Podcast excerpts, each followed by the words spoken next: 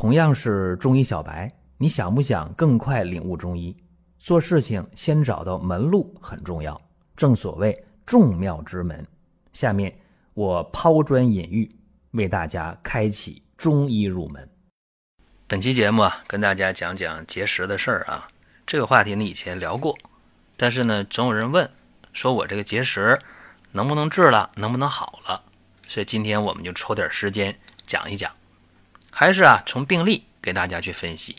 去年啊，在秋天的时候，有一个亲属，五十五岁男性啊，他是腰腹部啊绞痛，就是肚脐儿啊右边啊肚脐儿右边腰腹部是吧？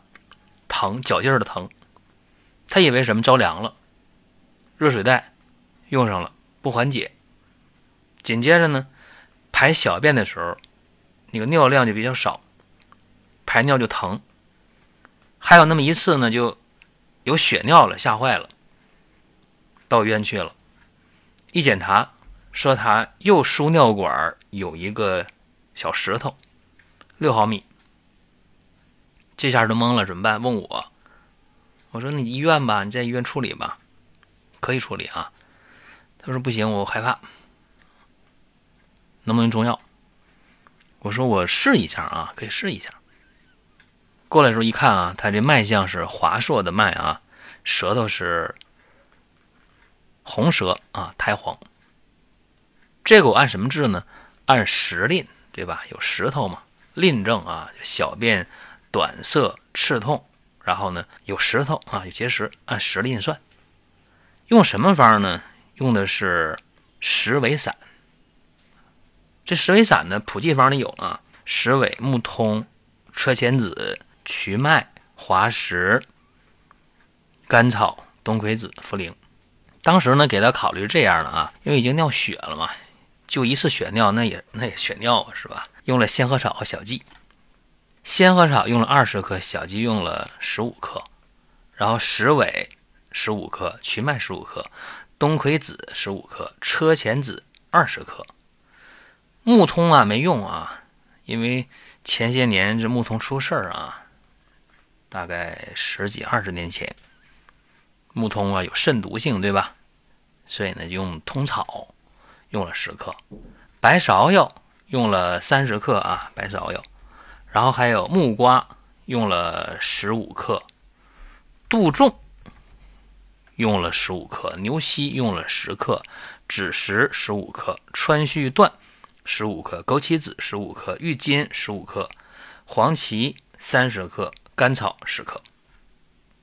这个药啊，你开少了不行。你说一副药、两副药就排石，不一定啊，有可能。但一般来讲得个三四天、三五天吧，所以给他开了五副药。这一副药啊，你可以加上三斤水，因为他是一个从来不喝中药的人，他不会煎药，怎么办呢？他一个人过啊。我告诉说，你简单你。就把这药一副药加上三斤水，泡上十五分钟你就煎就行了。你把这三斤水你煎成一斤水，然后呢分成三份一天呢按三顿去喝就行了。正常来说，这药应该是煎三次，药汁混一起，然后再分三份喝。但你对于他这个没煎过中药的人，也别那么要求了，喝了总比不喝强。所以我让他简单这么一加工就行了。我说你喝完药之后，我给你一个要求，必须得。硬指标啊，你得你得做到，就是你喝完药半小时，你不管多疼多难受啊，你得给我走十几分钟、二十分钟，慢慢走，你得动起来，啊，有助于这个舌头往下排。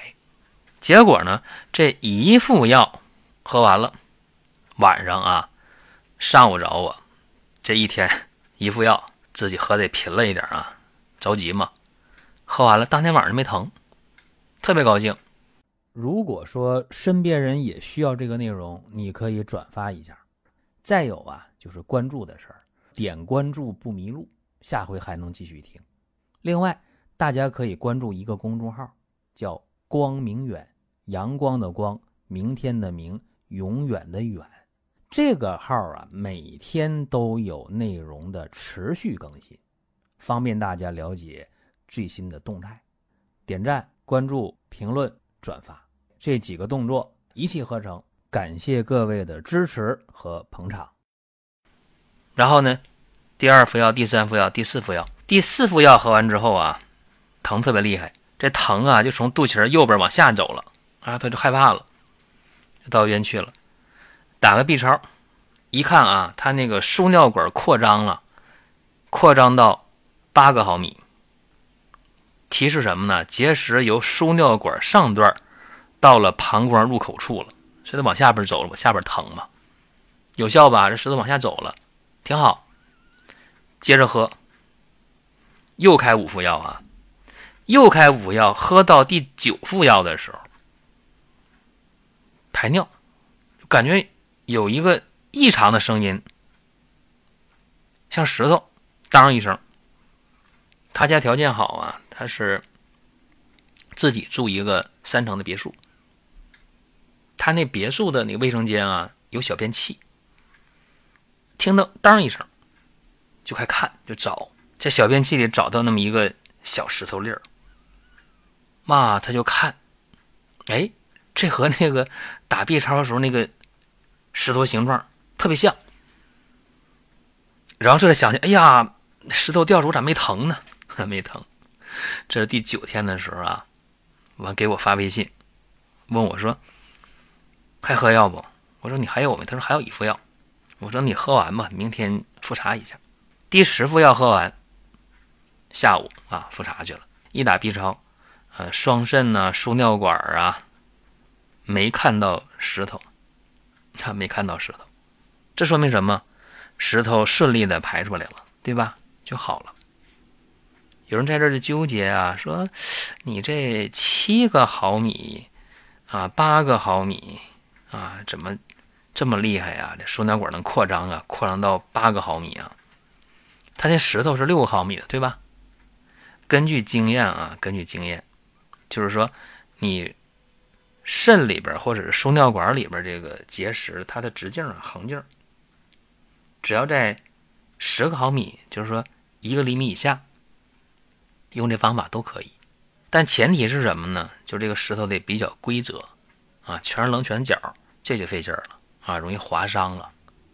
再一个吧，就这个病啊，用这个方儿，他是我的亲属，是吧？所以我可以承担这个风险。如果在医院里边啊，有的时候你可能考虑的比较多，说这个东西明明可以挑战一下，或者你有八成、九成把握，你可能也不敢用啊，不敢用这样的药物、纯药物的方式，对吧？你可能会结合其他的现代手段。去解决这个事儿。